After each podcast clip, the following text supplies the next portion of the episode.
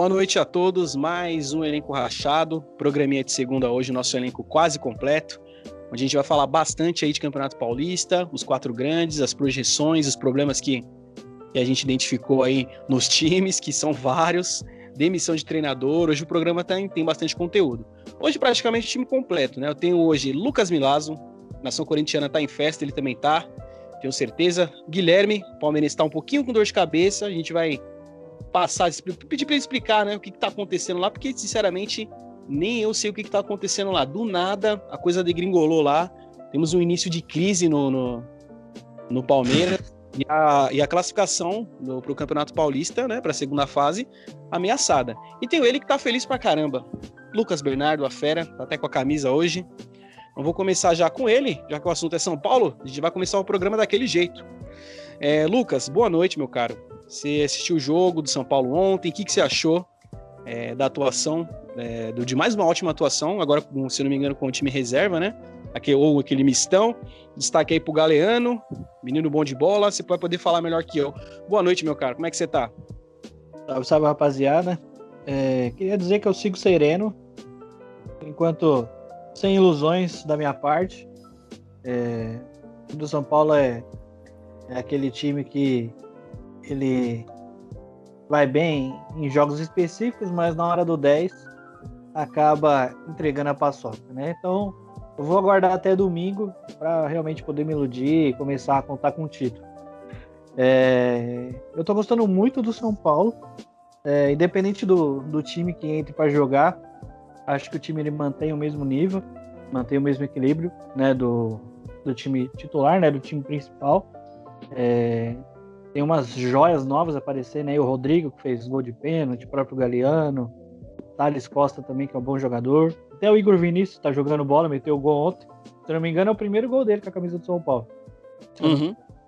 Então, o esquema do Crespo, ele permite, né, que esses jogadores de, é, de ala subam bastante, né, e não, não precisa se preocupar muito com a, com a marcação, né, visto que tem ali o Luan, é o Pitbull, né? O verdadeiro Pitbull, né? O Felipe Mera é o Pincher. O verdadeiro Olô, Pitbull da volância.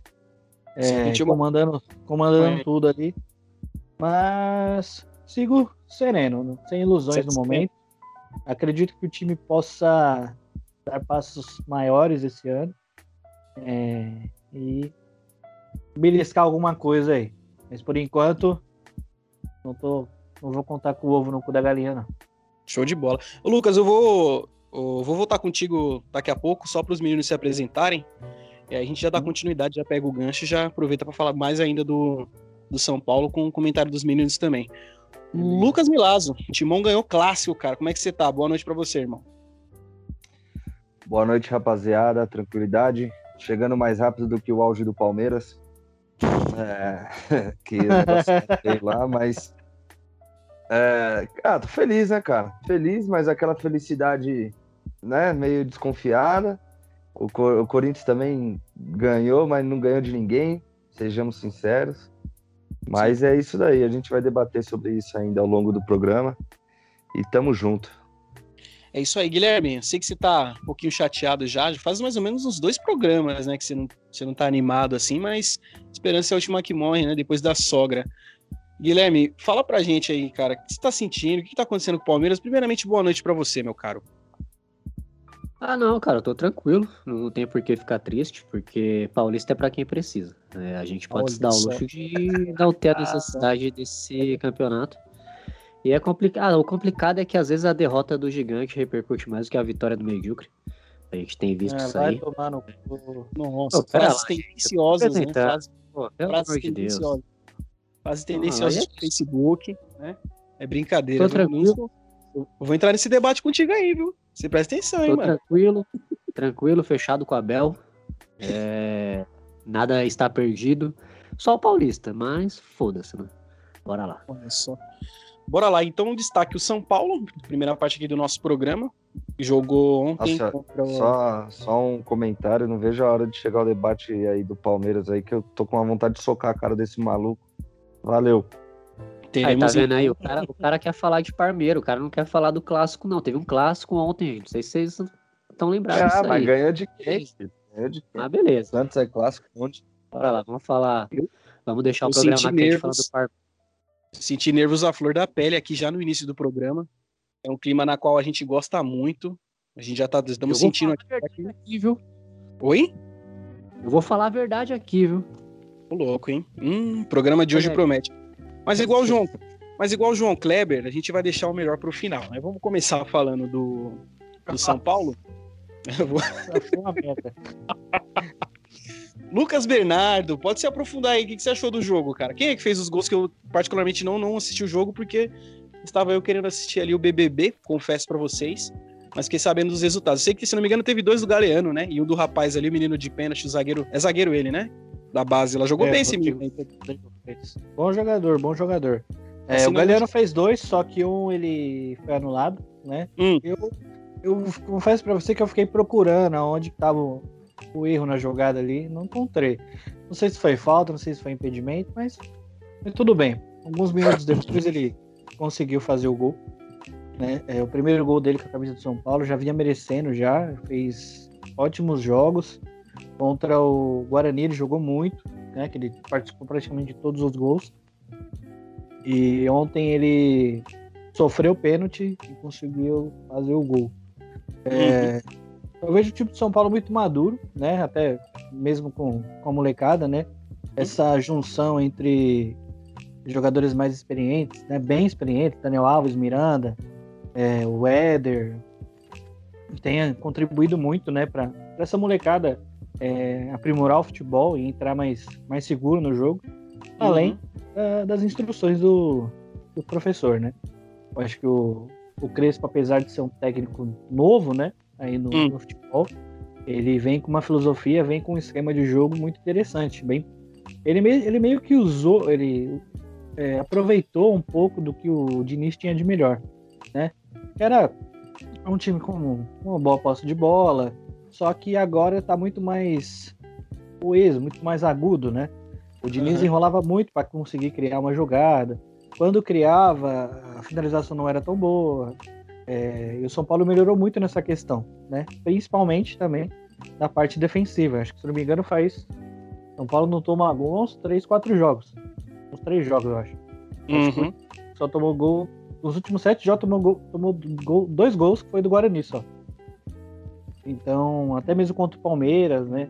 é, se mostrou bem bem firme ali de jogar na, no- na casa do, do Palmeiras, que era um, é um lugar onde a gente não é muito bem recebido, onde a gente assim, tem dificuldades de jogar. Mas nos Uhum. últimos dois anos aí, em 2020 e esse começo de ano agora, a gente tomou conta ali da arena e conseguimos as duas vitórias aí importantes. Mas falando de agora, é, acho que é um começo de trabalho, né? Então, eu como torcedor fanático do São Paulo, então a gente não pode se iludir com, com vitórias. Uma hora vai perder, não tem como. Uma hora vai perder e a gente espera que o time não, não se desespere, não se desencontre ali. Principalmente em momentos cruciais né, do campeonato, como foi, como aconteceu no, no final do brasileiro, né? Perdeu um jogo Bragantino ali. Na verdade, nem foi contra o Bragantino, foi contra o Corinthians. O São Paulo vinha numa sequência boa. Não jogou nada contra o Corinthians. Aí até voltou bem depois, ganhou do Atlético Mineiro. Sempre o Corinthians, acabou. sempre o Corinthians no caminho de vocês, é impressionante. O Corinthians é, tem, na arena tem sido uma pedra no sapato. Porque no Morumbi, o São Paulo até consegue ganhar. Uhum. Mas na arena tem sido um- uma pedra aí no caminho. E não tem desculpa mais, porque a torcida realmente do Corinthians faz diferença. Mas agora não tem mais desculpa porque não tem torcida mais. Uhum. É, não tem mais aquele calor do torcedor, etc. Então tem que jogar tranquilo, tem que jogar para ganhar igual joga no Morumbi. É, mas dessa vez eu tô esperançoso. Eu acho que a gente consegue, como eu falei antes, dá para dar uma beliscada aí. Mas o, eu tô gostando muito do esquema do jogo, de- do, do Crespo. O São Paulo tem praticamente dois, três times aí pra temporada, o que é importante, né? Por conta do- da sequência de jogos pesadas, né? Uhum.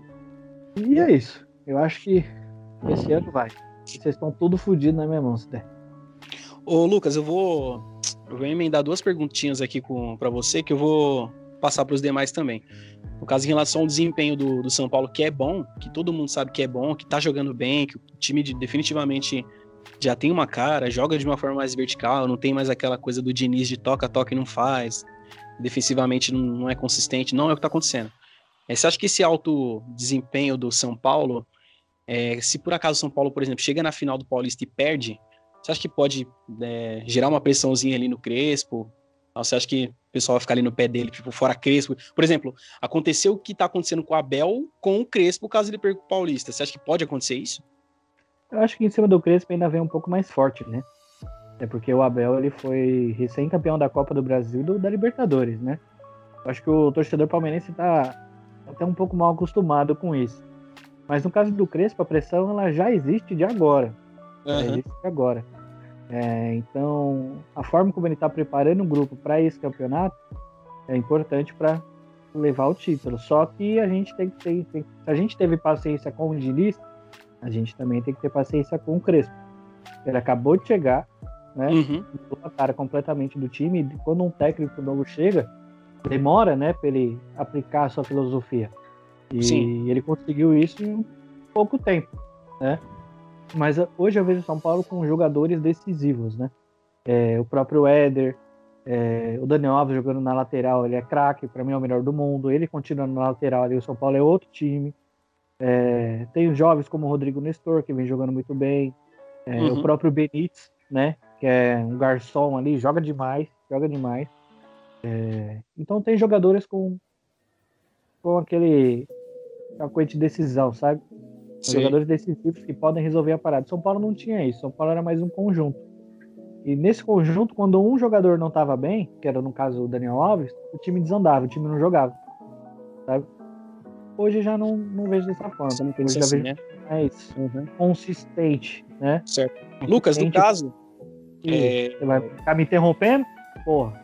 Não, porque assim, você, tá, a gente, hora tá, você tá mais ou menos meia hora só falando de São Paulo, né, e tal, e assim, a gente precisa continuar com os nossos outros comentaristas, né? Eu ia dar continuidade né? aqui pra gente poder finalizar. Você tá achando que o programa é seu? O programa não é só seu, irmão. Você perguntou, tô respondendo. Respeitar os outros comentaristas também, entendeu? Mano, já já começa por aí. Eu acho que você é um, você é um cara legal, mas tem que colocar essas coisas aí, cara. Pelo amor de Deus. Pergunta logo aí. Ah, não, entendeu? Você quer, você quer continuar? Você é louco, agora, agora é sério, hein? Agora nem parece que sou eu. Voltando. É, Lucas, só para finalizar essa questão, sua opinião em relação ao São Paulo Futebol Clube, você acha que o Crespo é o segredo mesmo? Tipo, o São Paulo tá jogando bem por causa dele? Ou você acha que ano passado, devido àquela frustração de ter quase ganho o título e depois ter integrado a rapadura no final, os jogadores esse ano já entraram pilhados já? Você acha que tem alguma relação assim? Não, é. Você acha que a mudança é o Crespo mesmo? Ah, ele tem uma parcela assim, né, nessa mudança. Uma boa parcela, uma boa porcentagem na mudança e também a, a chegada de novos jogadores, né? E são realmente a cara do São Paulo, são jogadores campeões, jogadores rodados, e tem uma e tem a, a cara do São Paulo, que realmente querem vencer, era o que estava precisando. É isso que está fazendo a diferença. É isso aí. Eu vou com o Milazo falar um pouquinho do São Paulo. O Milazo, não sei se você assistiu o jogo do, do São Paulo com, com o Ituano. Né? Informações dos bastidores só que você não assistiu o jogo, meu caro. Mas a gente vai precisar da sua opinião, sua importante opinião. Você acha que o São Paulo, ele. Assim, a influência do Crespo é direta do Crespo em si. Por exemplo, ah, o Crespo chegou, mudou tudo por causa dele. Ou você acha que, tipo, devido ao fato do, de ter ocorrido aquela encebada do ano passado, que o São Paulo abriu 10 pontos, conseguiu entregar o título a rapaziada esse ano já entrou pilhada, já entrou mais focada, mais comprometida. Qual que é a sua opinião em relação ao São Paulo, o jogo de ontem e tal com a molecada? Ah, cara, eu assisti assim, confesso, não assisti o jogo inteiro, assisti, eu acho que eu vi os dois primeiros gols. Foram uhum. dois gols que eu vi, mas não assisti o jogo completo. Só que tá mais do que na cara, né? Eu acho que é nítido que a, a chegada do Crespo ligou a chavinha nos jogadores ali a preleição do cara, o cara é argentino, o cara era um jogador de raça tal. Então a ótimo gente já imagina como ótimo jogador, você é louco, um dos melhores que a Argentina teve na seleção e, e pelos clubes.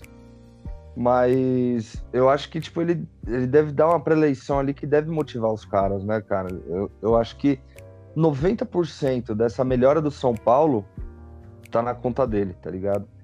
Então, Também acho.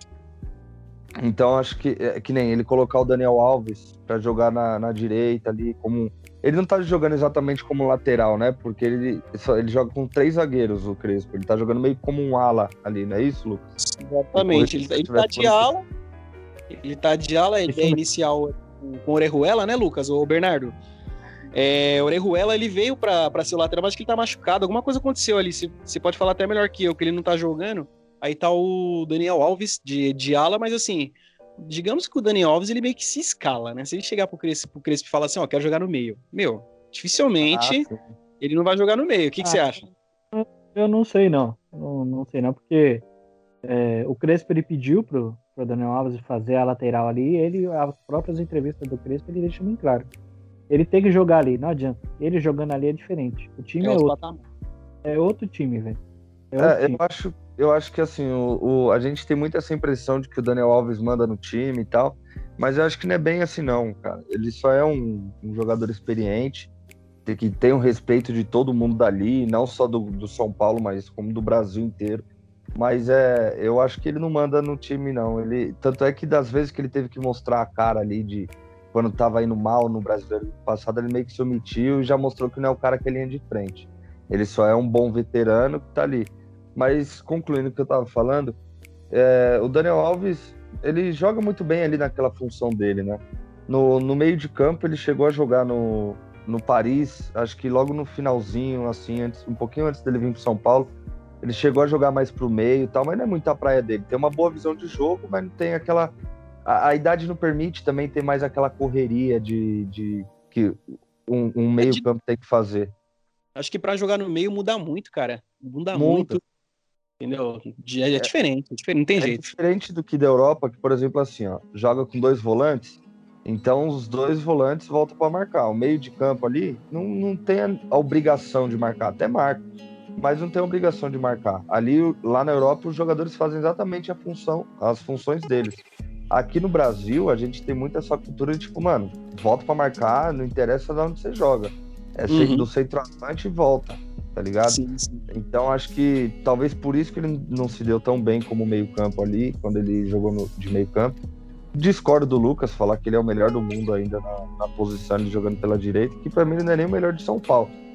Eu acho, eu acho que ele ainda hoje, claro, mano, não, não se compara com o Daniel Alves na, na época dele de Europa, mas eu acho que no Brasil, desde que ele chegou, o Fagner ainda é melhor que ele. Se a gente pegar individual. ah, vai se fuder, Falou pelo pai, filhão. Eu tava, esperando, eu tava esperando por esse momento, porque eu vou ter que falar também nessa porra. Se a gente pegar individualmente, é que eu não sei se o Lucas acompanha os jogos do Corinthians, mas provavelmente não.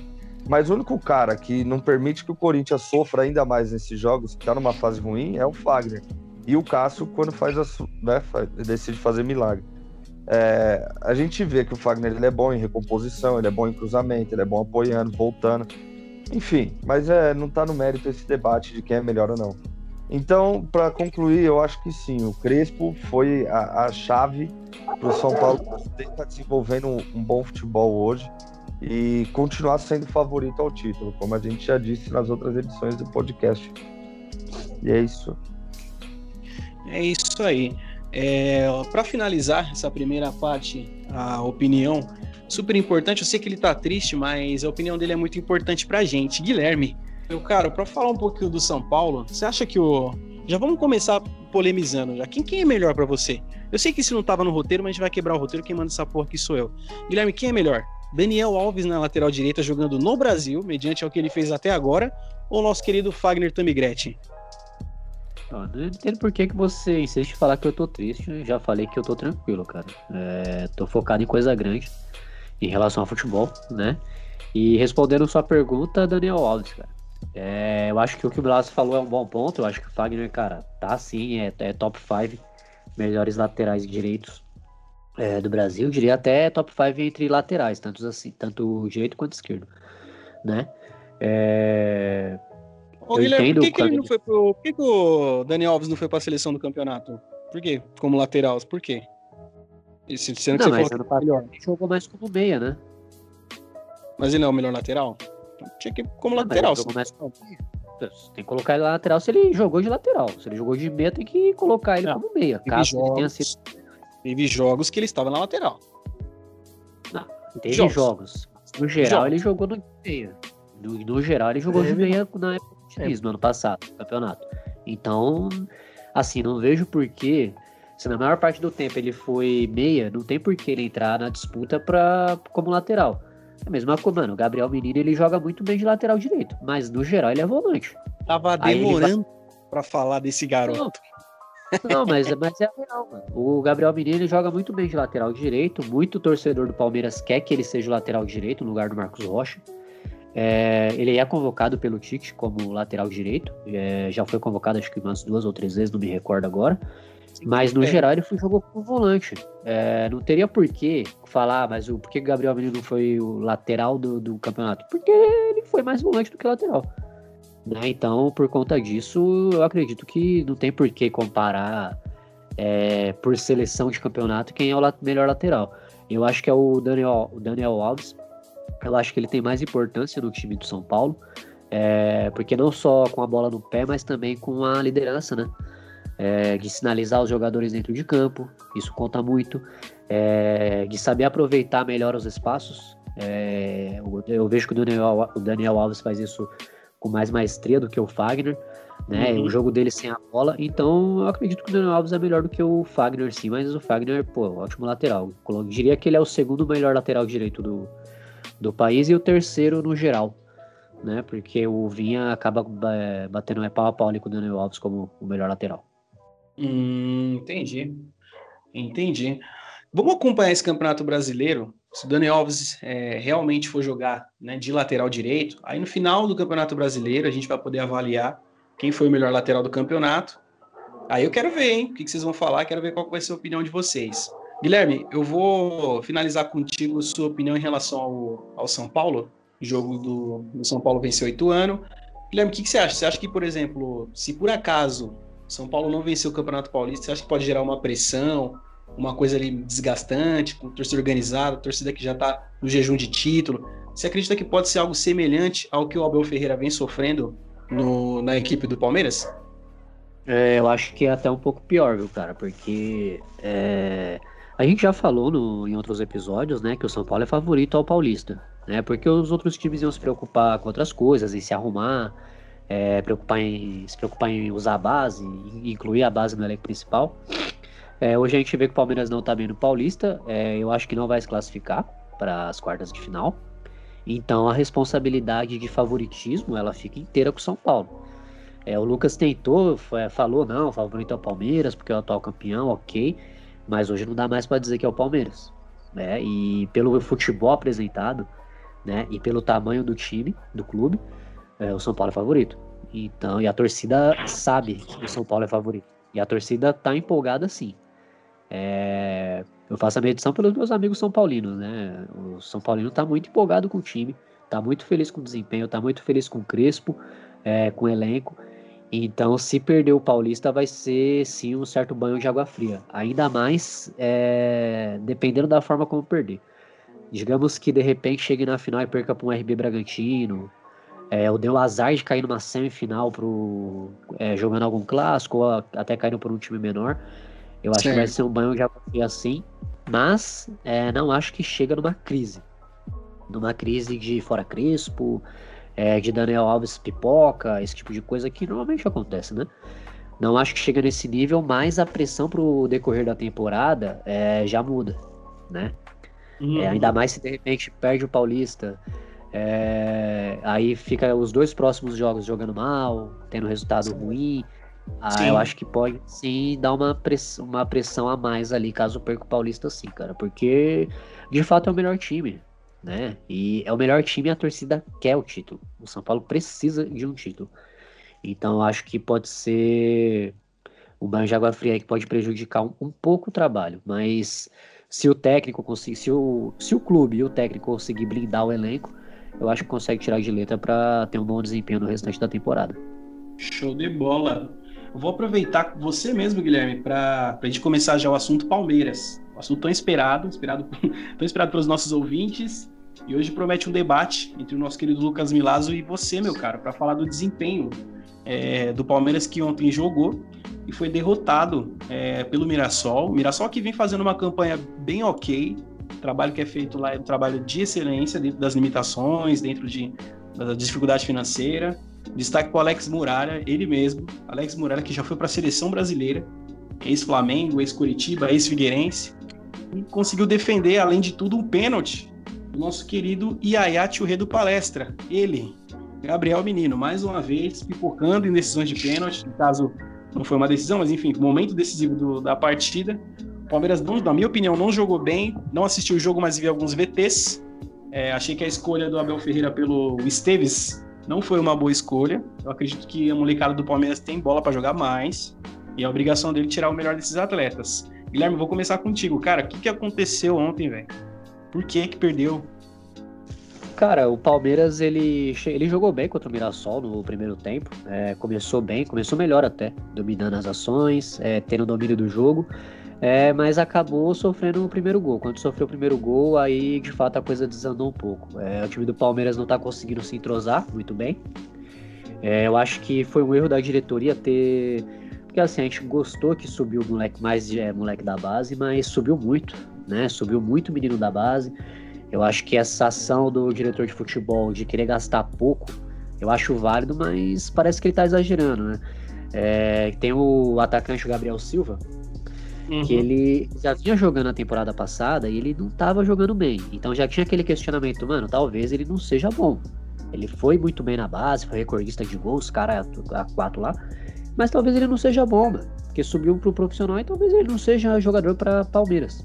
Talvez venha a ser o grande jogador, talvez seja bom jogador em outro clube médio ou pequeno, mas hoje ele não tá bem. E aí poderia fazer o quê? Não, vamos contratar um atacante para jogar junto com o Gabriel Silva no Campeonato Paulista. Não contratou, trouxe o Papagaio de volta. Papagaio que na primeira passagem dele pelo Palmeiras, quando ele subiu da base, ele também não jogou bem pelo Palmeiras. O Palmeiras falou: não, a gente confia nele, prestou pro Galo. Ele não jogou bem no Galo resolveram trazer o menino de volta para colocar essa responsa de, de ser o homem gol junto com o Gabriel Silva e ele não tá jogando bem, né? Então fica aquela coisa, ah, não quer gastar, não quer gastar, não gasta nada. Aí fica usando o menino da base e se o menino não dá certo, como é que fica? Vai forçar o, o, Adriano, o Luiz Adriano? Porque a ideia é usar o elenco principal para Libertadores e deixar o Paulista só para os meninos da base e para os jogadores reservas. Então acho que faltou é, um, um, filtro melhor da, da diretoria e uhum. planejar esse elenco. Planejar Sim. esse elenco. Cara, você não quer gastar, traz o Borja de volta. Traz o Davidson de volta, sabe? Faz qualquer coisa. Porque você uhum. não ia uhum. gastar se você trouxesse eles de volta. Mas não fica deixando o moleque que não jogou bem é, no profissional do Palmeiras é, ficar com a responsabilidade de ser o titular ali do, do Campeonato Paulista. Né? É...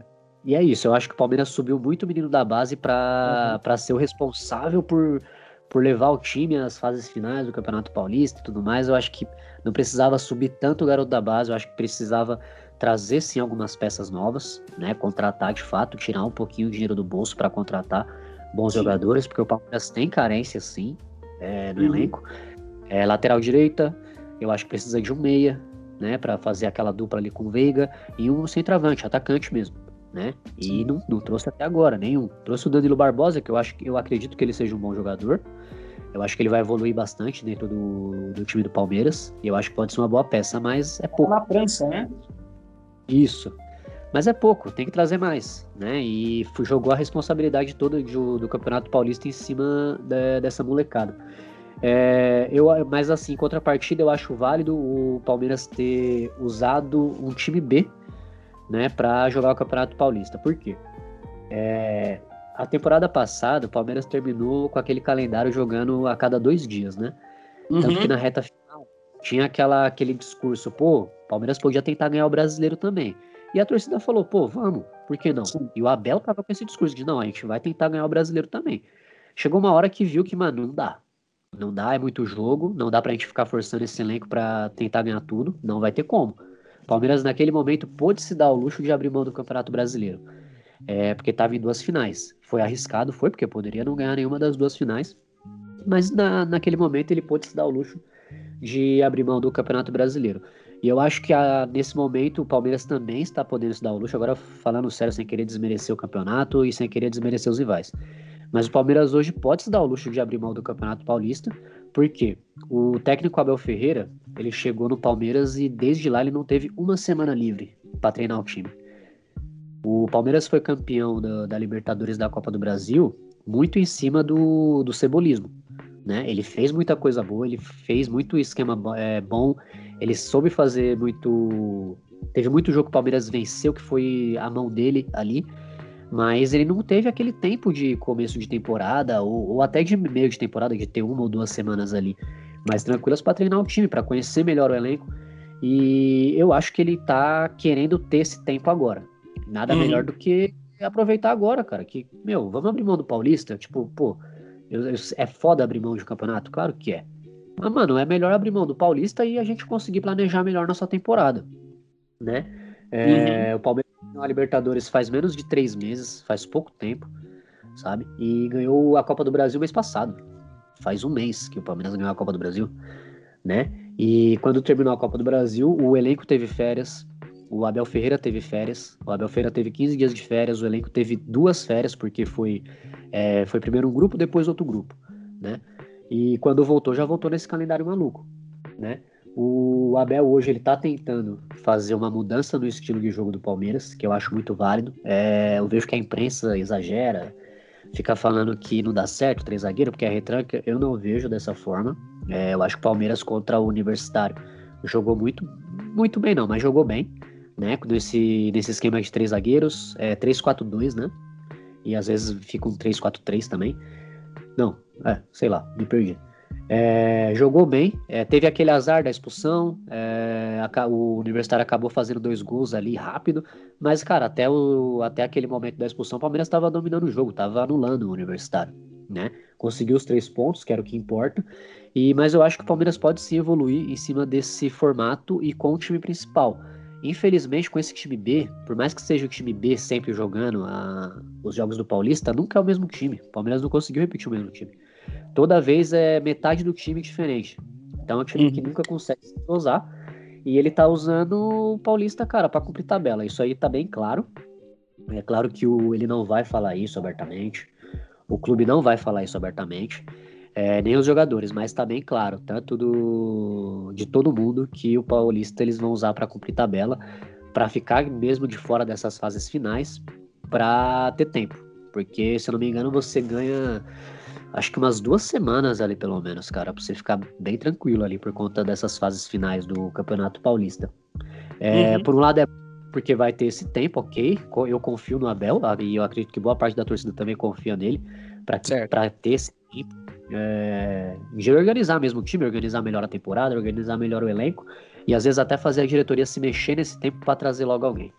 Sim. É, deixa eu ver o que mais. Cara, e é aquilo. É, de, se ficar de fora dessas fases finais e, de, e continuar não jogar bem, aí, aí eu já entro nesse coro de falar não, tá errado e tudo mais. Uhum.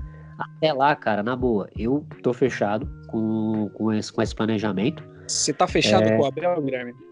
Tô fechado com o Abel, acho que precisa ter sim esse tempo. E, cara, infelizmente, infelizmente, é necessário abrir mão do Campeonato Paulista. É, porque, cara, assim, o Campeonato Paulista ele não é um título grande tá? É, o Palmeiras ganhando. O ano passado, é... ano passado não. foi grande. Não, mas não foi grande. Paulista não é grande, mano.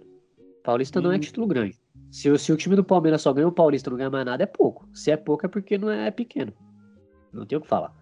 Né? E o. Paulista não é, não é critério de bom futebol, cara. Vamos ser bem sinceros. O Palmeiras ano passado mesmo ganhou jogando mal. Né? E pelo se jeito, né, Libertadores também. Só um minuto. Se, o, se aquele futebol que o Palmeiras apresentou no Paulista do ano passado fosse o futebol da Libertadores, durante toda a Libertadores, não ia ser campeão, e nem da Copa do Brasil. Então não dá para mim falar aqui que, ah, não, tem que ganhar o Paulista, porque senão o decorrer da temporada vai ser ruim. Não, não, não acredito nisso. Eu acho que o Palmeiras pode se dar o luxo de, de ficar de fora desse Campeonato Paulista para se planejar melhor e, e é isso, cara. É, e assim, vale ressaltar que, cara, o Palmeiras só teve uma semana livre é, em março de 2020, né? Com a temporada andando, né? Só teve uma semana, março de 2020. Depois disso, não teve uma semana. Vale ressaltar que o São Paulo terminou a temporada passada é, jogando uma vez por semana apenas. É, isso ajuda o time, a, por mais que a temporada já engate uma atrás da outra, isso ajuda o time a, a começar a próxima temporada menos cansado, podendo uma... aproveitar mais, rodar mais. Não, não é provocação, não. isso permite que o time consiga rodar melhor o elenco. Mesma coisa o Corinthians. O Corinthians terminou a temporada passada jogando uma vez por semana só. Sabe? O Palmeiras não, mano. O Palmeiras ter, terminou a temporada passada do mesmo jeito que começou essa. Um jogo a cada dois dias. Não, mas assim, o Guilherme, vou. Vejo sim que o Palmeiras pode abrir mão desse Campeonato Paulista, sim, cara. Mas, sim. claro, depois, se depois disso continuar sem os resultados virem, aí eu entro no coro de que, cara, é... vamos ter que pressionar o Abel. Sim, e não me vejo como dono da verdade. Eu acho que. Não acho que todo torcedor tem que pensar como eu. Eu acho válido ter torcedor que é mais cri-cri mesmo, porque isso aí ajuda a, ao técnico, a diretoria e até os próprios jogadores a entenderem que, mano, é isso, vai ter pressão. Entendeu? Pra, e dessa forma ninguém se acomoda. Mas eu também acho que tem que ter aquela parcela de torcedor que vai que vai, não vai enxergar dessa forma também, porque também o time precisa receber apoio, né, em alguns momentos. Tanto uhum. o elenco técnico também tem que receber apoio, mas também tem que ser pressionado por, por outra parcela da torcida. Então acho Sim. que são dois pontos válidos. Show de bola, Guilherme. Eu vou dar minha opinião, depois eu vou pedir a, a opinião, sessão de discordâncias do Milazzo, que eu já sei que ele já está preparado, em relação ao que está é acontecendo no Palmeiras, cara. Porque assim, a é, então, a minha opinião, ela, ela, tem, ela tem um pouco assim a ver com a do Guilherme, mas algumas coisas eu discordo, eu discordo, cara. Eu acho que assim, esse, essa questão do calendário, cara, o Abel ele já veio para cá sabendo, cara. Não tem como ele, sabe, chegar na entrevista e descer o pau e reclamar. Porque assim, eu não vi o Crespo fazendo isso. O Mancini fez isso em algumas oportunidades, mas também não, não é um cara que chega a falar tanto disso. O técnico do Santos, coitado, não teve nem oportunidade de, de falar. E o Santos também teve um calendário assim, muito apertado, questão de férias, com o elenco reduzido, também jogou até o fim do ano da Libertadores, então é muito complicado, cara. Algumas coisas que acontecem no Palmeiras eu, eu, eu reprovo, cara. Todo ano vários técnicos falam do calendário, tipo, não é o primeiro nem o último a reclamar do calendário. Só que aí, tipo, eu acho complicado falar, né, tipo, ah, mas ele já sabia. Ele já sabia, pô, mano, todo ano aqui alguém sabe, todo ano alguém reclama, sabe? O que, que vai é. fazer? Mano, tem que o calendário, não tem o que fazer. Aí só porque o cara já sabia, aí não, não pode reclamar. Aí é complicado, cara. Ah, eu acho que reclamar é algo que o Abel vem fazendo demais. Isso, isso atrapalha até os atletas dentro de campo. Você vê que ele tá pilhado, ele não quis dar entrevista, ele mandou o auxiliar dar entrevista. Então, tipo assim, você ganha, aí eu vou dar entrevista. Aí eu perco, mando meu auxiliar. Tipo, meu, tá errado, cara. Ganhando ou perdendo, você é o técnico. Você tem que dar as caras. Você tem que falar. Não, mas isso aí ele já tinha dito antes. É... Foi tipo até assim? a própria diretoria do Palmeiras já tinha falado, não. É, Palmeiras hoje ganhando, perdendo ou empatando, o Abel não vai dar entrevista. Já, já se sabia. Claro que a imprensa não, não precisa falar isso, mas ele já tinha dito antes, cara, independente do resultado, eu não vou dar coletiva. É, mas ele entra em contradição, porque ele falou que na boa ou na ruim, ele dá a cara, ele fala, aí chega na hora que o Palmeiras acaba perdendo, ele já não fala, já coloca o auxiliar. Assim, o torcedor não quer isso, cara. O torcedor ele quer ouvir do Abel, porque que a coisa não funcionou, não quer ouvir do auxiliar. É, o torcedor, o, o, no caso, o treinador na entrevista coletiva, é o porta-voz, mano, pra torcida. Entendeu? Eu assisto todas as entrevistas do Mancini pra descer o couro no Mancini e elogiar quando tem que elogiar. Então acho que o torcedor do Palmeiras, que já é um torcedor muito, né, chato, é aquela turma do amendoim, que a gente já falou em outros programas, ele quer ouvir do Abel, cara. E isso aí, ele, ele tá indo na contramão. É, ele tá fazendo aquilo que a torcida não quer. Ele tá fazendo. Ele tá seguindo a cartilha para ele ser queimado. E agora o jogo que a gente vai falar também, se tiver oportunidade no programa, a gente vai falar do próximo jogo do Palmeiras. O Palmeiras, mais uma vez, já entra pressionado. Também a diretoria tem um pouco de culpa nisso, ela precisa respaldar mais também. O Edu Dracena tem que dar as caras, o diretor que me fugiu o nome também tem que dar as caras. Igual sempre venho batendo na tecla quando o assunto é Palmeiras nesse programa. É, ah, em relação aos jogadores, eu acho que assim, o William Bigode ele tá muito desprestigiado. Se eu não me engano, ele fez o gol contra o Guarani, mas assim, o William Bigode, para mim, muitas funções, muitas ocasiões ele é mais útil que o, que o Luiz Adriano. Então pode ser um pelo outro, pode ser os dois, mas assim, o William Bigode não joga, não sei porquê. a minha opinião é um cara que tem bola para ser titular do Palmeiras. É um cara que eu, eu gosto do futebol dele, Acho ele um jogador muito bom que pode ajudar demais o Palmeiras, tem bola, mas também não tem joga. bola para ser tem bola para ser titular em qualquer time do Brasil. Exatamente, exatamente. Eu acho que assim. Já não vinha jogando bem, não, viu, cara? Não, Desde a temporada passada, ele não vinha jogando bem, não, mano. Não só o Palmeiras, como São Paulo, Santos e Corinthians subiram a garotada da base, mas, por exemplo, essa garotada que subiu, muitos deles não estão preparados, né? Eles subiram mais por uma necessidade. Palmeiras foge um pouquinho disso, por quê? O São Paulo também, porque a garotada tá subindo na boa, o time tá, tá bem, tá dando certo. E o São Paulo já tem um time titular com os veteranos. E o Palmeiras tem dinheiro, cara. Então, tipo assim, a garotada tá subindo na boa. Não é igual no Corinthians e no Santos que a garotada tá subindo na pressão. Ou você joga ou você joga porque não tem dinheiro. É vocês e pronto. Entendeu? Então, acho que isso tem que ser trabalhado também. Porque essa pressão na garotada do Palmeiras, mas que pressão é essa? Que a gente já falou no outro programa também. Porra, você tá no Palmeiras, cara. Você não pode perder pro Mirassol em casa. Você não pode entrar mole nas é. divididas. Tem que ter apegado. Milaz, eu vou contigo. Digo opinião sobre o Palmeiras. Depois eu finalizo com o Berna. Milaz, você provavelmente acho que assistiu o jogo, ficou, ficou sabendo, viu os lances. Gabriel Menino, hein? Mais uma vez ele. Boa atuação do Alex é. Muralha. O que você acha do jogo? Abel pressionado? Quero a sua opinião, meu cara. Cara, assim, é, como usando o mesmo método de, de que o Guilherme usa para falar que Paulista não é parâmetro, então hoje a gente tem aqui pode dizer que Libertadores também não é mais parâmetro para bom futebol, viu? Ah, ele falou bosta. Que... Não, um time que ganha, irmão, para mim é patético o cara pegar e falar que o Palmeiras pode largar a mão de Campeonato Paulista, velho. O Palmeiras tá correndo o risco de nem se classificar, velho, pro mata-mata, um time grande, um time que foi campeão da Libertadores. Olha a temporada, filho. Eu Olha acho a temporada. Pelo amor Mas, de Deus, velho. Mano, isso é inadmissível, Guilherme. Como que você pode falar que o campeão da Libertadores está fora do campeonato regional, velho? Isso é ridículo. Se fosse o Corinthians, irmão, ia estar tá cobrando também. Que se fosse os moleques que tá jogando titular, aí é problema do técnico. O técnico tem que resolver esse problema, mano. E, e na moral, assim, é, parece que a cada dia que passa, a cada jogo que passa, o Palmeiras está mostrando que ganhar Libertadores foi golpe de sorte, mano. Que é um time que não, ó, jogou contra o Universitário lá no, no Peru, tomou a pressãozinha, tomou um sufoquinho lá no final do jogo, tomou dois gols. Já também acho que é inadmissível tomar dois gols no time desse. Um time, um time que recentemente foi campeão da Libertadores. É, perdeu do São Paulo. Tudo bem que São Paulo tá jogando muita bola, mas mesmo assim é clássico e o Palmeiras entrou como favorito no clássico. É, não entrou, mesmo... não? eu acho que entrou, cara. É, é, é isso que eu falo. Pelo amor de Deus. São Paulo foi eu... o time titular. O Palmeiras então, foi o time reserva. É o que a gente Os falou, dois cara. Os dois times, titular com titular é pau a pau, velho. Não tem essa. E tá assim, você falar, ah, tá tudo bem, tá tudo bem com o Palmeiras porque a gente foi campeão da Libertadores da Copa do Brasil. Não, Mas mano. eu não falei que tá tudo bem. Na minha fala, eu não falei que tá tudo bem, não, mano. Não, eu só acho bem, que tá transferindo uma responsabilidade pro lugar errado. Tá não, ligado? eu acho que assim. A responsabilidade foi o planejamento da diretoria. Eu também, mano, eu também tô chateado porque pode ficar de fora. Claro que eu tô. Só que eu tenho que entender também uma, o, todo o ambiente, todo, o, tudo que envolve isso, tá ligado? E, mano, o que envolve isso, eu olho e falo, mano, ok, vamos ter que ficar de fora do Paulista, vamos seguir com, com, esse, com, a, com esse tempo que vai ter a mais, tá ligado? Só que agora falar que ah, é terra arrasada, pô, parece que tá nisso. Parece que se ficar fora da fase final, pô, vão levantar a coroa de Forabel, tá ligado? E é aquilo, tá jogando mal no Paulista, mas no jogo que teve da Libertadores, o Palmeiras jogou bem, mano. Jogou Aquele, bem, aquele, aqueles dois gols que. Correu aqueles dois gols, aqueles jogo, dois gols que foi, mano, coisa de, de, azar, mano. Foi azar, coisa que acontece, velho. Dois gols geral, de azar? Eu acho que não mano. pode ter dois gols de azar, velho.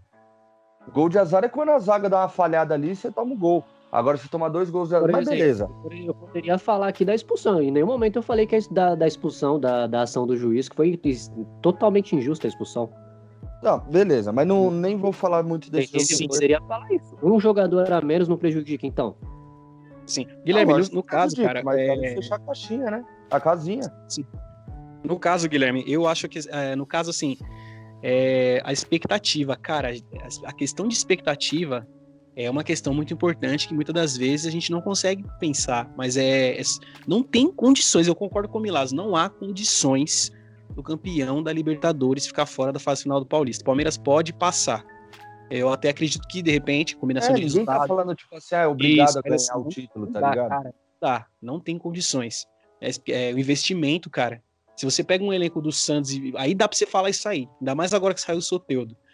E agora do Palmeiras não tem condição, cara. Não tem condição. Eu acho que o Abel ele teve uma, uma queda brusca, assim, do Palmeiras tecnicamente, fisicamente, porque não fez pré-temporada direito. Eu acho que o planejamento de férias do Palmeiras foi bagunçado, na minha opinião, e tá afetando agora. Acho que, tipo, por exemplo, mesmo jogando menos, no São Paulo não teve isso, no Corinthians não teve isso, no Santos não teve isso. A questão, ah, tira férias metade. Ah, volta metade. Ah, outra metade tira férias. Aí volta.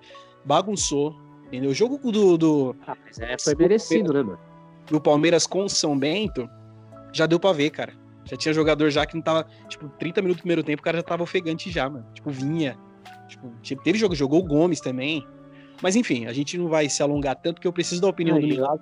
Na sequência, eu acho que é válido a gente colocar um ponto, um outro ponto também.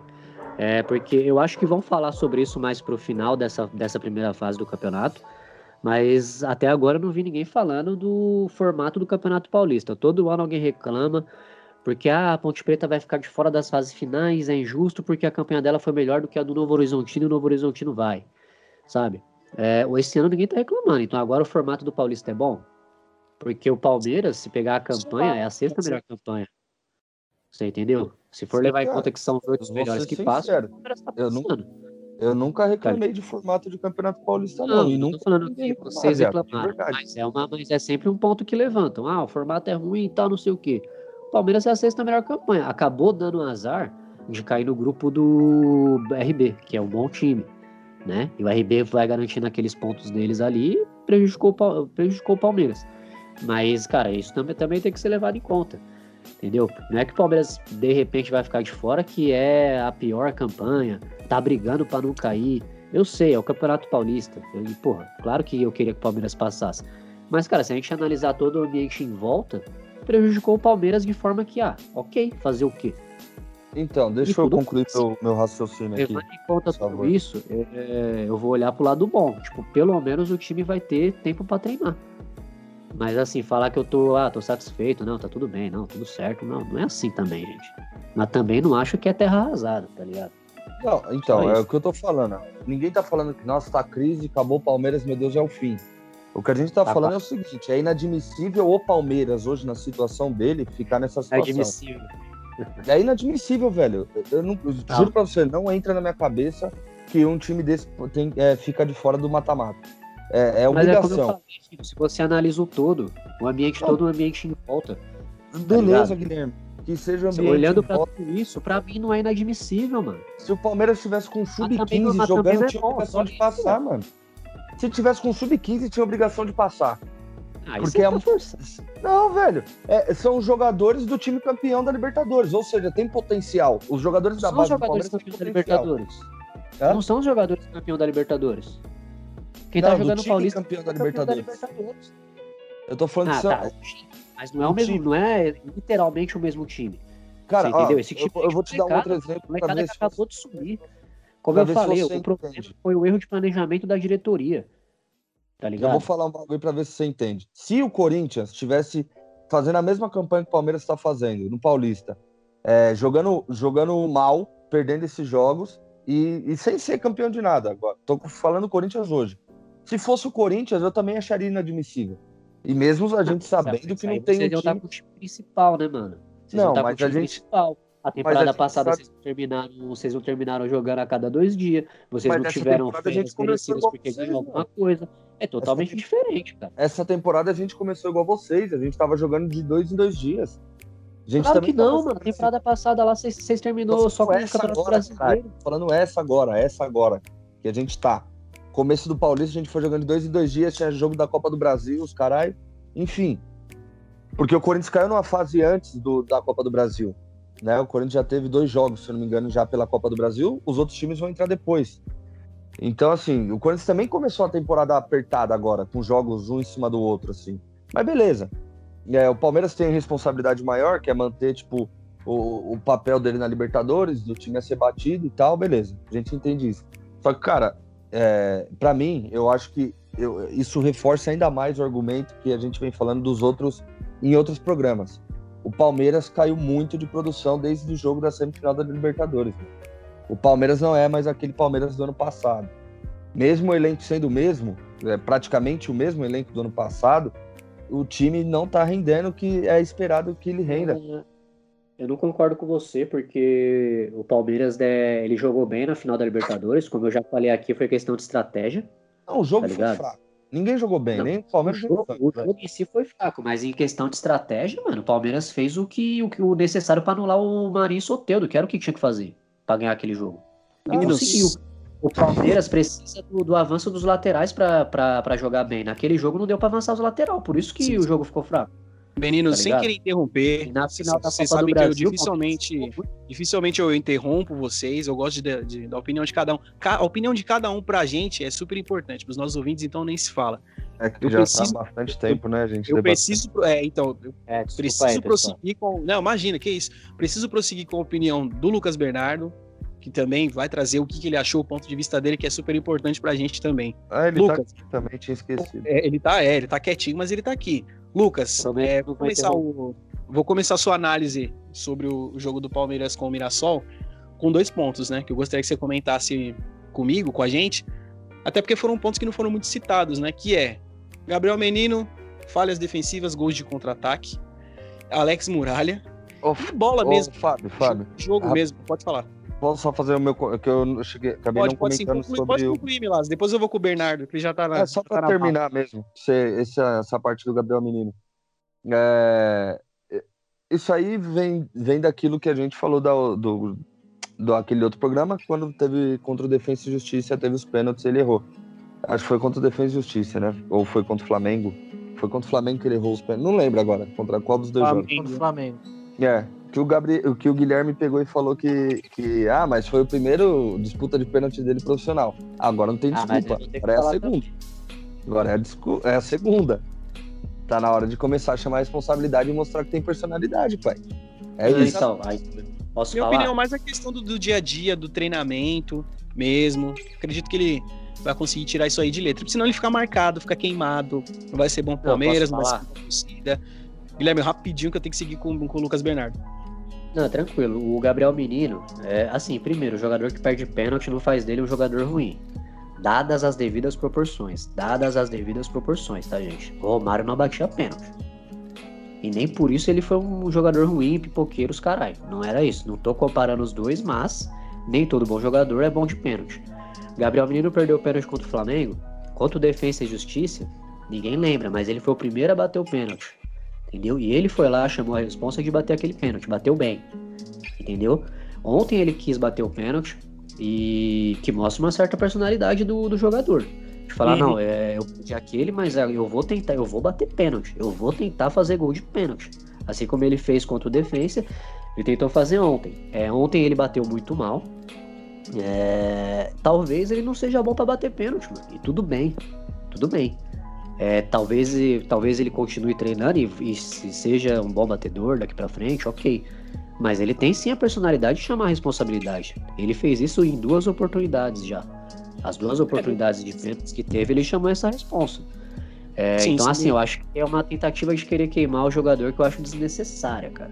Sim, eu não acho só que o próprio Gabriel Menino, ele, como não vive uma fase técnica em relação à questão de pênalti, bola também, mas falando especificamente do pênalti, não tá bem, não precisa ele se expor. Tem muito malaco velho. Tem muito malaco velho lá que, que pode bater o pênalti. Mas aí a gente vai se aprofundar mais quando a gente tiver mais oportunidade de poder voltar no assunto, enfim, falar. Eu vou seguir com o Lucas Bernardo para falar do jogo do Palmeiras com o Mirassol, opinião dele que falta pra gente, e de atuações individuais também. Nosso queridíssimo Alex Muralha brilhou. Lucas Bernardo, tá com a voz, cara. É contigo agora. Climão, hein? Esse é bom, cara. Eu gosto desse clima, esse ambiente, assim, é o meu ambiente. Eu só fico ouvindo. Cara, eu vou falar pra você, eu não vi o jogo do Palmeiras, eu assisti o jogo do Corinthians. Uhum. É, fiquei responsável aí por cobrir o jogo do Corinthians, não. Uhum. É, mas eu eu concordo com, com o Milagre, assim, cara. É, mas acho que falando de uma forma mais, mais tranquila. É, o, o Palmeiras, usando o mesmo discurso, por ele ter sido campeão da Libertadores, campeão da Copa do Brasil, é, o mínimo que tem que fazer, por ser um, um dos quatro grandes do, do, do futebol paulista, é passar para a próxima fase. O mínimo. Perder na, nas quartas de final acontece. Qualquer um. Acabou. Perdeu, acabou ali, beleza. Mas se não classificar, pra mim é vexame. Pra mim é vexame. Até porque a, a rotina de jogos, a sequência, etc. Essa sequência não vai acabar. Daqui para frente, ela só piora. E como é que qual vai ser a desculpa? Como é que vai ser? Como que o Abel vai saber lidar com esse tipo de coisa? Porque tem o Paulista, acabou no Paulista, já emenda o brasileiro, depois já começa os jogos da Copa do Brasil, já começa os jogos da Libertadores, quer dizer, já começou, mas já emenda mais três campeonatos aí. Como é que vai ser? Entendeu? Ah, tô abrindo mão do Paulista, beleza, mas o time precisa rodar, né?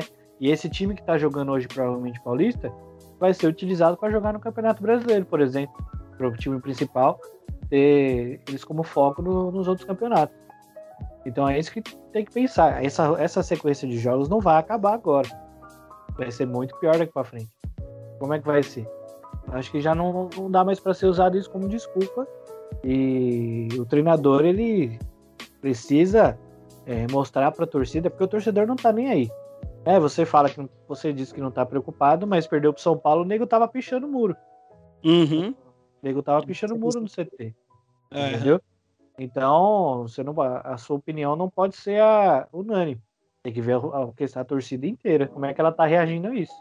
Mas e... eu falei isso aí, cara. Eu falei que é legal ter os dois pontos. É legal ter o ponto do, do torcedor que menos que causa menos, mas também é legal ter esse torcedor que pressiona mais também. Eu citei isso na minha fala. Enfim, mas você não deu, não deu tanta ênfase. A questão é que a, a, a, a maioria torcida é, palmeirense. Enfatiza as paradas. A maioria da torcida palmeirense, ela quer sim classificar, ela não quer passar por esse tipo de coisa. Entendeu? Porque a zoeira vai acontecer. É, e a vexame um time tão grande, um time com um planejamento tão grande. E, e principalmente por, por se gabar tanto. Ah, o Palmeiras tem dois, três elencos. Mas cadê esse elenco na hora que precisa não tá comparecendo? Entendeu? E ninguém foi embora. Não, não teve uma dispensa tão grande de jogadores assim. E o Palmeiras tem um elenco muito grande. E um elenco bom. Entendeu? Mas não tá sabendo ali. É, o treinador não tá sabendo utilizar as peças. Então, eu acho que precisa dessa resposta aí do, do Abel nos próximos jogos. É, principalmente no Paulista, na Libertadores também, que eu não, não, não vi, não achei um, um futebol tão vistoso, né? Como acontecia na, no ano passado. É, sofreu para ganhar do, dos caras, teve um revés ali, um gol de pênalti e um gol, um gol de cabeça, dois gols, um na sequência do outro. Então são falhas que o Palmeiras tem ali e não acontecia. Então o time uhum. tá meio, tá sentindo um pouco, né? Essa questão mesmo de, de confiança. E se não classificar para o Paulista, essa coisa acaba piorando um pouco, né?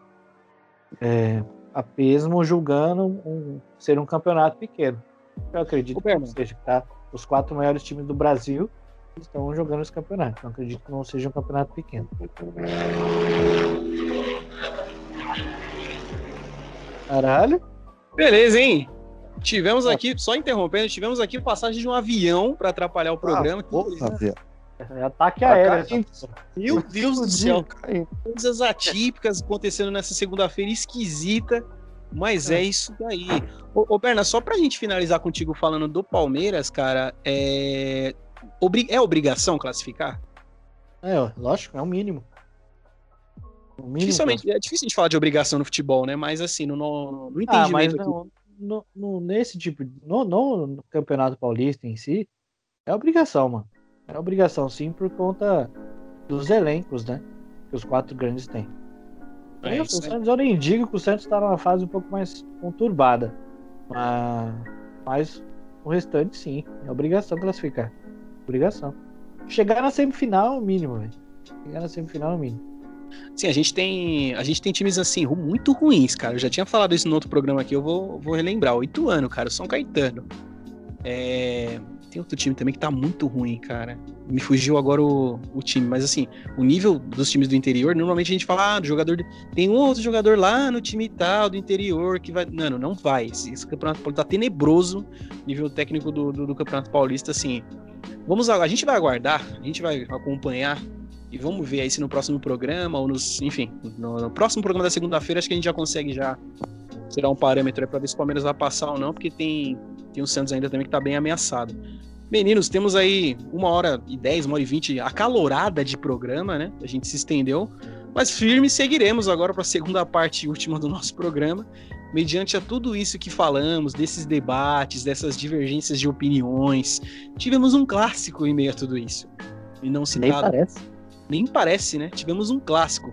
Tivemos um Santos e Corinthians na Vila, onde o Corinthians venceu por 2 a 0 gols de Raul Gustavo e Lucas Piton de falta. O Corinthians que normalmente não faz gols de falta, fez um gol com o Otero e agora já com o Lucas Piton. E, antes disso, o Corinthians tinha ficado anos sem fazer gol de falta. Coisa bem, bem atípica mesmo. Uma exceção da exceção. Dois times ali, o Corinthians com um mesclado, mas assim, vários jogadores reserva mesmo, molecado, o Santos totalmente reserva. É, eu achei que o Corinthians jogou bem, primeiro tempo bem, né? Um Corinthians surpreendente, atacando. Olha, o Corinthians atacando, trocando passe, fazendo coisas que não, não, não no, no, nosso passado é, não tão recente a gente não estava conseguindo fazer, né? O Mancini, ele, eu acredito que ele fez boas escolhas, ele, ele escalou um time legal. É, não gostei, a atuação em si que eu não gostei foi só a do Cauê. Eu acho que o garoto tá cru, o menino não tá pronto. Depois o Milazzo pode dar a opinião dele melhor que eu, mas acho que ele não tá, ele não tá pronto não, não tá no time não. Acho que ele precisa rodar um pouquinho mais na base, sub-23, enfim. Não tá pronto. É, gostei da atuação do Lucas Piton, lateral esquerdo, que ele, ele é promissor, né? A gente não pode falar, ah, o Lucas Piton é bom. Gente, vamos esperar, é promissor. Foi bem no jogo, fez o gol, chegou ali pela esquerda, jogando muito bem. A gente teve como destaque o João Vitor pela lateral direita. O Fagner agora ele vai ter que jogar ali ele tá ameaçado. Tudo bem que o Fagner tem uma puta moral no Corinthians, é um jogador, eu particularmente, é o jogador que mais gosto do Corinthians. Mas assim, o João Vitor, ele tá bem demais. O cara, ele tem uma estatura de zagueiro, ele tem uma agilidade de lateral, chega no fundo, cruza, tá sempre procurando uma melhor opção de passe, jogo aéreo ele é bom também. Tá muito bem, menino bastante promissor também. Ele precisava de rodagem, né? Ele fez um campeonato brasileiro inteiro pelo Atlético Goianiense, isso ajudou muito ele porque tá maduro. Ele ganhou a minutagem ali que precisava, como se dizem, quando, quando, como dizia nas antigas, né? Ele foi lá ser a chuteira dos, dos caras mais, mais experientes e voltou bem. E o Raul Gustavo, que é uma grata surpresa, né? A gente não podia deixar de falar da atuação dele no programa, já tinha jogado bem contra a Ferroviária. Zagueiro canhoto, ótima estatura. O cara, só, só pra você ter uma noção, o Raul Gustavo, ele deu, se eu não me engano, foram dois chutes no gol, uma cabeçada, passes, ele já tinha dado contra, a Ferrovi... É, contra o Ituano, ele tinha dado passe, e assim, saindo de lá de trás com velocidade e vindo ajudando a construir na frente. O Corinthians tem muito problema de criação. Olha só, um zagueiro ajudando a criar. Uma grata surpresa. Tá todo mundo encantado com o futebol desse menino. Se continuar nessa pegada, pode ser sim uma ótima sombra pro Gil. Pro Gil. Para mim, o Gil já tá jogando com o nome há algum tempo já. O Mancini na coletiva ele deu as opiniões dele, ele falou. Mas assim, a gente sabe que quinta-feira, infelizmente, vai jogar as cobras, né? Vai jogar Luan, vai jogar Otero, Léo Natel. Os cobrão vão jogar Fábio Santos, enfim, que já não tá bem. A gente vai aguardar a evolução desses garotos. Eu queria, vou começar a falar do clássico com o Milazo. Tá feliz como eu também tô feliz. Timão ganhou o clássico, quebra de tabu depois de sete anos. E contigo, Milazo, o que, que você achou do jogo? Então, cara, ah, eu acho que o, o, Corinthians jogou bem, jogou muito bem. O Santos também, hoje a gente, infelizmente, não pode falar que é um adversário dificílimo de, do Corinthians bater e tal, mas mas a, a gente pegou, por exemplo, o River Plate do Paraguai e não deu conta de ganhar dos caras lá, né? Que também é o último colocado do Campeonato Paraguai. Só que, então, assim, tem seu mérito, né? Ganhar do Santos e tudo mais. Quebra de tabu, importante. É, a molecada jogou bem. Eu concordo com você. Esse João Vitor, ele tá jogando muito bem. Eu acho que. Só que, assim, não sei se ele chega a incomodar o Fagner ali, porque o Fagner, além de ter a moral no Corinthians, ele continua rendendo ainda muito. Sim, tem uma constância boa. É, tem uma constância boa, mas é um ótimo lateral, um ótimo reserva que a gente pode ter aí, melhor, bem 10 mil vezes melhor que Michel Macedo, né? Que esse aí, pelo amor de Deus. Deus me livre, ele já saiu, se eu não me engano, né? Faz um tempo. Seja feliz. Seja feliz. Tá no Juventude, é... Juventude. O, o gol do Corinthians foi de falta. Se eu não me engano, o último gol do Corinthians, antes do, do Otero, que você mesmo lembrou, tinha sido do Jadson contra o Joinville, se eu não me engano. Nossa. Em 2017 ou 2015, mano. Muito Tinha tempo. O Otero não fez gol recentemente de falta, cara? É, então, antes desse do Otero, presta atenção no que a gente tá falando que você entende o que tá acontecendo. Mano, é... louco. Enfim. Estão falando, não, o Bernardo ele é um cara legal, mas essas coisas tem que melhorar, não adianta. Ah, mosca muito, você é louco, vacilão. É a capital da Rússia, Moscou. É... Nossa. Nossa, essa foi ruim, hein, viado? Essa foi divertida. Perdão, perdão. Mas o Corinthians jogou bem, cara. Gostei da molecada. É... Pelo menos está mostrando que a molecada do Corinthians está dando mais certo do que a molecada do Palmeiras. Né? A gente vê isso aí na... com os resultados. O Raul, eu acho que ele vai ser sombra pro Bruno Mendes, cara. Porque o Bruno Mendes é aquele, aquela promessa, é aquele jogador novo que, que tem raça, é. tudo, mas ele, ele alterna é muito... e más atuações, né? O Bruno Mendes, é, ele alterna, então. ele oscila muito, cara. Ele não é regular, cara. Então, Exato. tem jogo que ele joga bem, jogo que... O Raul, pelo menos, as duas oportunidades que ele teve, ele foi bem. Tá? Foi bem tudo. Foi bem to... nas, duas, nas, duas, nas duas partidas que ele teve oportunidade. É, então, acho que, assim, o Mancini pode testar ele já para mim no time titular, jogar ele o Gil ali. É, o Gil, concordo com você também. Acho que tem um tempo que ele tá jogando com nome. Ele, claro, tem o respeito do jogador adversário quando vê o Gil em campo, fala, pô, né, o Gil, cara experiente, seleção, foi seleção do, do brasileiro já em 2015, é um cara experiente, é um bom zagueiro que tem sua história já no futebol. Tem essa parada de respeito dentro de campo, mas o Gil não tá dando mais conta de. Ele perde umas bolas de cabeça que não perdia antes parece que tá meio sem tempo de bola, não sei o que tá acontecendo. Quem sabe aí o Mancini testar um Bruno Mendes e Raul, acho que seria uma alternativa interessante para ver o que acontece, né? Exatamente. Santos, também já, o fôlego já foi, o Piton é uma promessa também, mas já, já teve muita oportunidade e eu acho que não, não demonstrou tudo isso que se espera dele. Vai ser, é uhum. é assim, eu, eu, acho que ele vai ser aquele jogador que o pessoal vai falar, ah, é um bom reserva também. É isso. Uhum. Para ser titular, acho meio difícil. Fez o gol de falta, que não foi um golaço também de falta, mas bateu bem na bola. O Raul, o Raul foi bem, já, a gente já citou isso.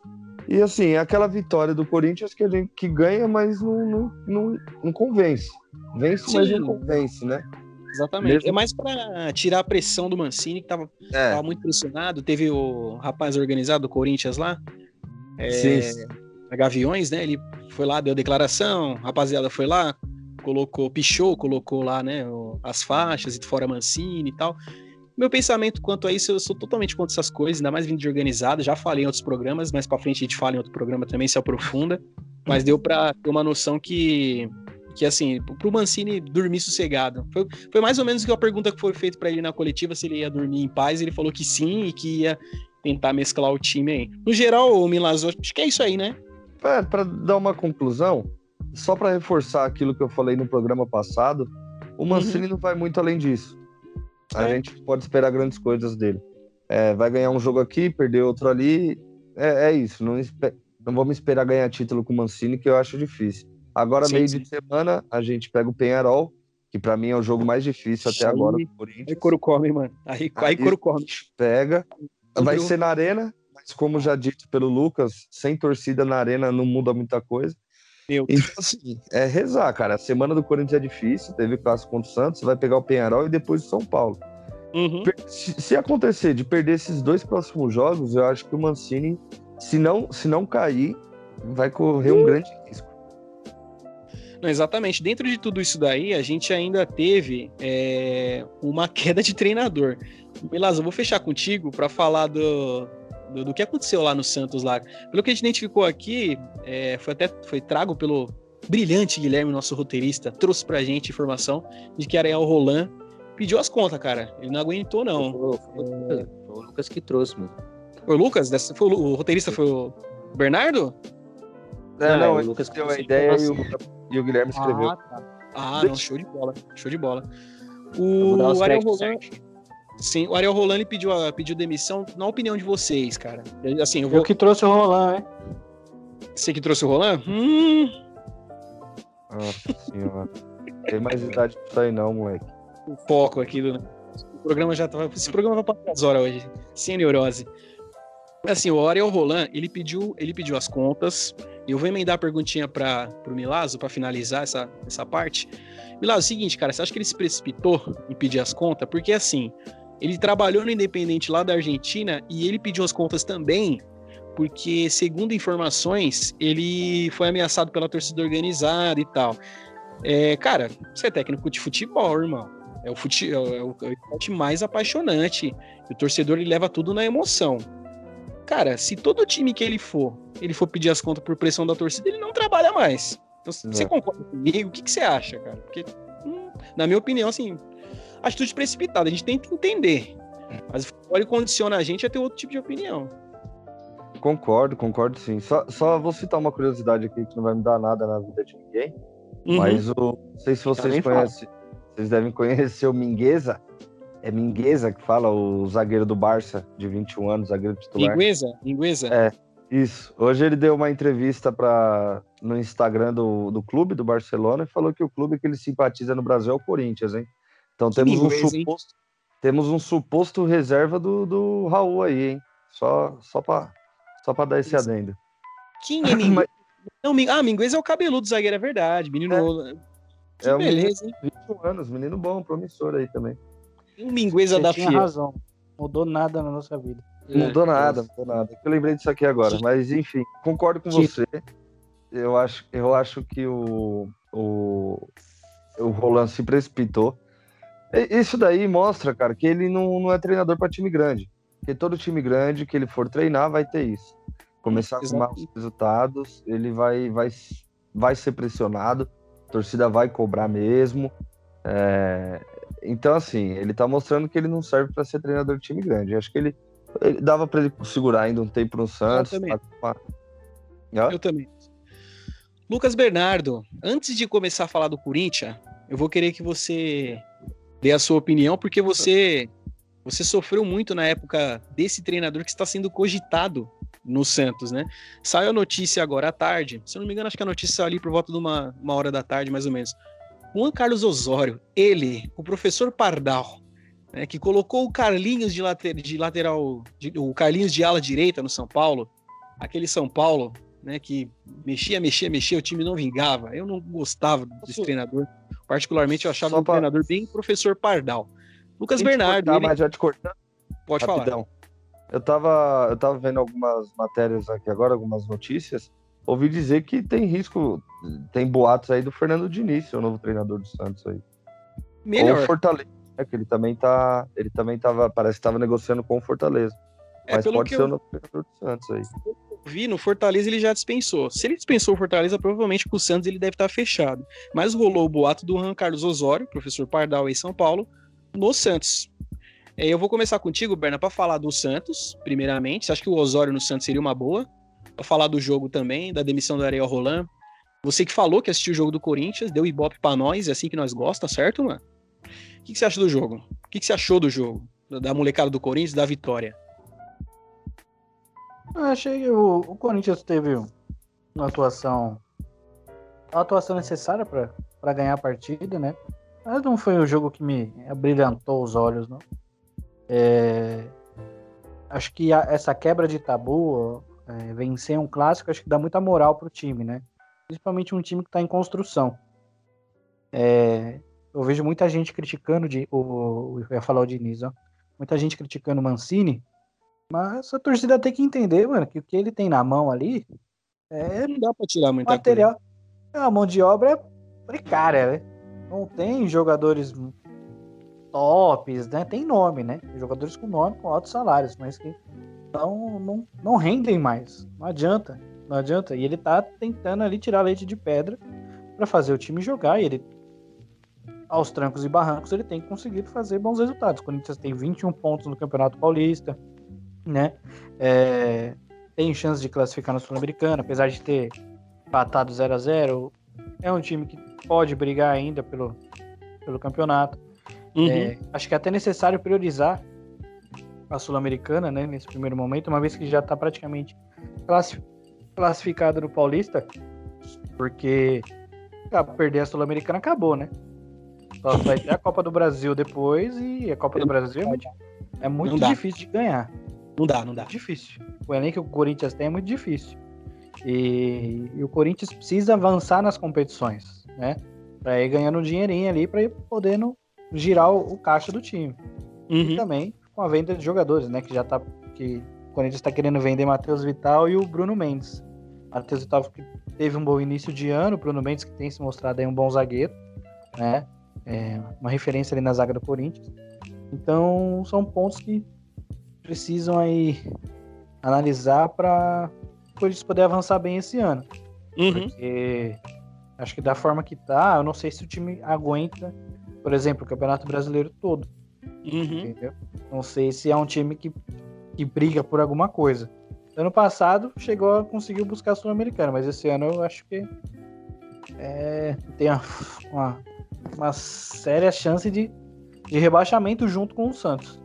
Eu acho que uhum. esse ano o Santos, como anda a carruagem, eu acho que talvez não escape, dependendo, se não melhorar. É, sim, sim. O, o Osório, cara, ah, eu gosto. Eu ia falar eu do Osório agora. Eu gosto muito do Osório. Eu gostava dele no São Paulo. É que ele não teve tempo, né, mano? Técnico tem que ter tempo, né? Principalmente esses técnicos que têm as ideias malucas, mas eram as ideias boas. São Paulo foi para Libertadores em 2015 por causa dele. Por causa dele, pela forma que ele montava o time. É, depois que ele saiu, o São Paulo demorou para achar um outro técnico. E depois veio só o Balsa, em 2016, Nossa, que chegou e levou o São Patom Balsa. isso?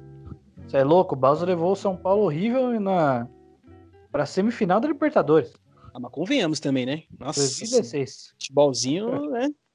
Não, mas, mas levou, mas levou. É. Tanto que ele foi, ele foi pro. Ele foi chamado para treinar a seleção argentina. E o super esse, certo, né? Olha a Argentina como mais... é que tava lá. E, não, mas não interessa, ele foi chamado. Ah, e esse é o maior medo do torcedor São Paulino agora, que é o Crespo também, fazer um bom trabalho, os caras querem levar ele. Mas enfim, não é o assunto para agora. É... Eu acho que o Fernando Diniz seria um bom nome pro, pro Santos. Eu acho que o Diniz tem a cara do Santos. Ofensivo. Né? Sim, é um, um, treinador ofensivo.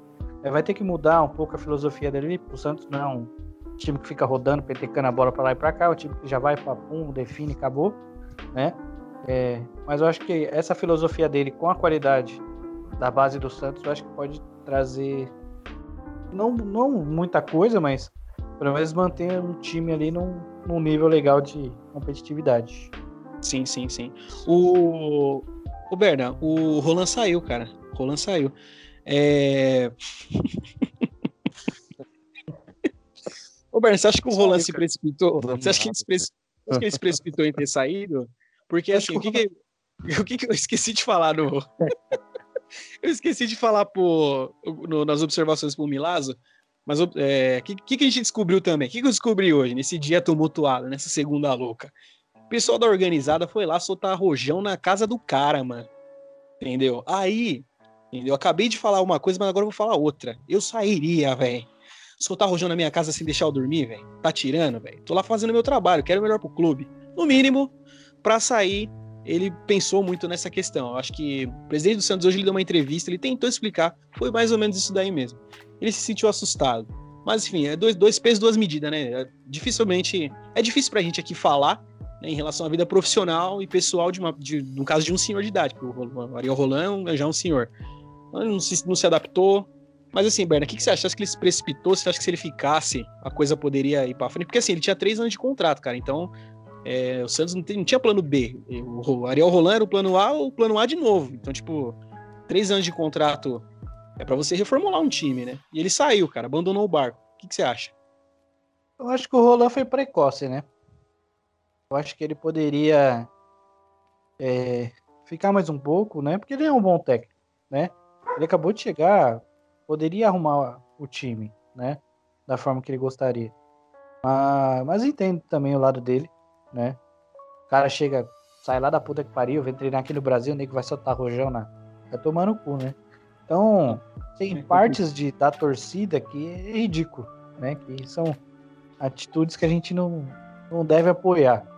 Cobrar é normal, xingar é normal, mas você ir na casa do cara, você sair da sua casa numa pandemia, pra soltar rojão na, cara do, na casa do maluco, vai tomar no cu. Isso não, isso não se faz e entendo o lado dele. Mas time grande é isso aí, né? Time é, grande, mas... a, a pressão é, descomunal mesmo, né? É, principalmente num time como o Santos, que foi finalista da Libertadores e, e a torcida né, esperava, espera, né? Ter um, um bom rendimento esse ano também. É, mas também precisa ter um pouco de paciência, né? O cara acabou de chegar, não tem um, o melhor elenco do mundo nas mãos, tem que depender muito do jogador da base, tá subindo agora, então os caras estão muito. são muito menino ainda, muito garoto. E é um processo, né? Tudo é um processo. Uhum. Ninguém. O Neymar só existe um, que é o cara que já veio pronto desde os 13 anos, praticamente. Sim, é... exatamente. Então. Mas isso não, não tem muito aqui. Essa parte da paciência. Eu, como sou um torcedor São Paulino, é. entendo bem, entendo bem como que funciona isso. Mas eu acho que seria bom o Diniz no Santos. Eu acho que ele, ele tem um, um bom trato ali com. DNA ofensivo, com as caras do clube, as características também do tem um, sabe trabalhar com a base, né? Exatamente, isso que eu ia falar. Sabe trabalhar muito bem com a base. E ele é psicólogo, né? Sabe trocar aquela ideia de entrar na mente do jogador e fazer ele render o esperado. Ele, fez, ele resgatou o Brenner. O Brenner é, essa questão, é, essa questão de saber falar também, né? Dois pesos, duas medidas, né? Porque ele falou é. que tinha no campo ali, ele acabou com a, psicológico. É, ele, ele sabe trocar ideia ali no particular, mas ele acho que ele se perdeu um pouco e acabou perdendo. Se excede, exatamente. É, ele se excedeu um pouquinho e acabou perdendo o elenco.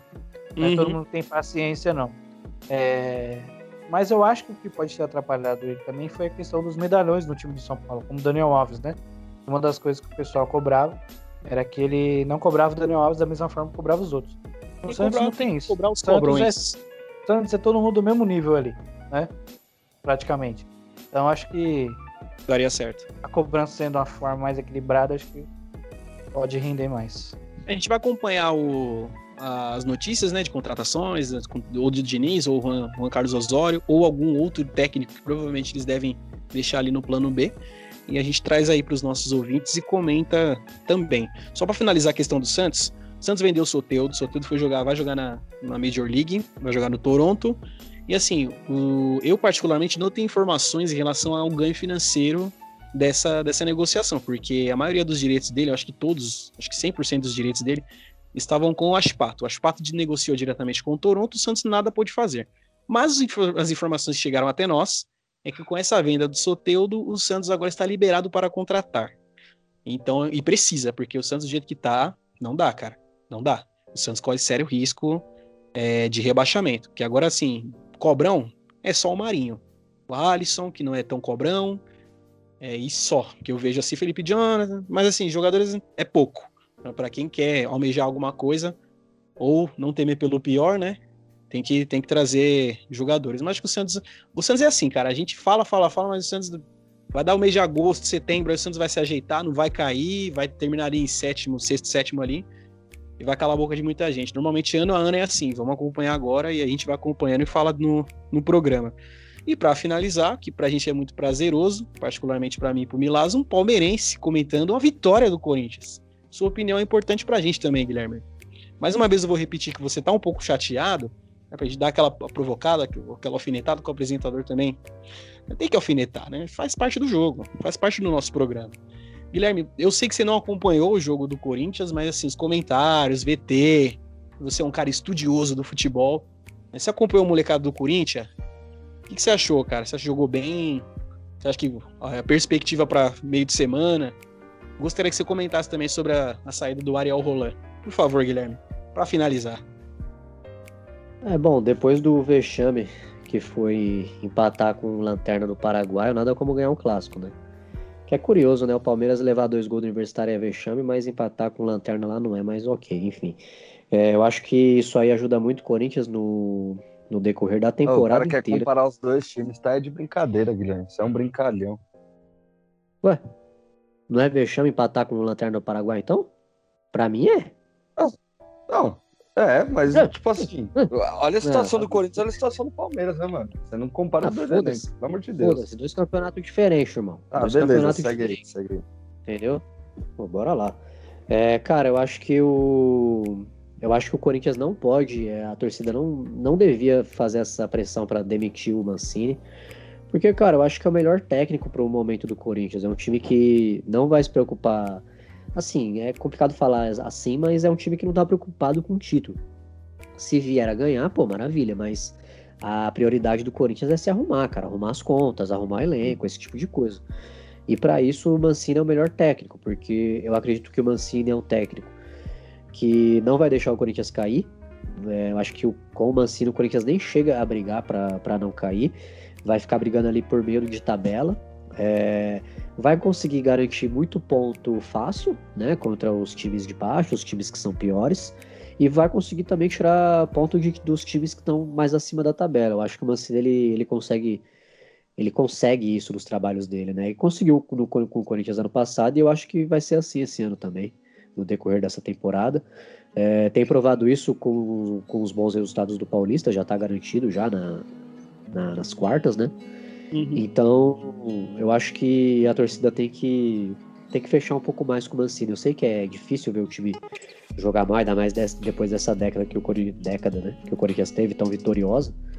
É, jogar tão mal assim é complicado, mas é, acho que cabe à torcida ver um pouco também o lado do, do lado do time, como que tá o time, né? O, a estrutura, enfim, a bagunça que é ali, o, a diretoria, esse tipo de coisa. Então acho que o Mancini é o melhor nome pro Corinthians nesse momento. É, em relação ao Santos, também não vejo o Santos é, indo para a Série B.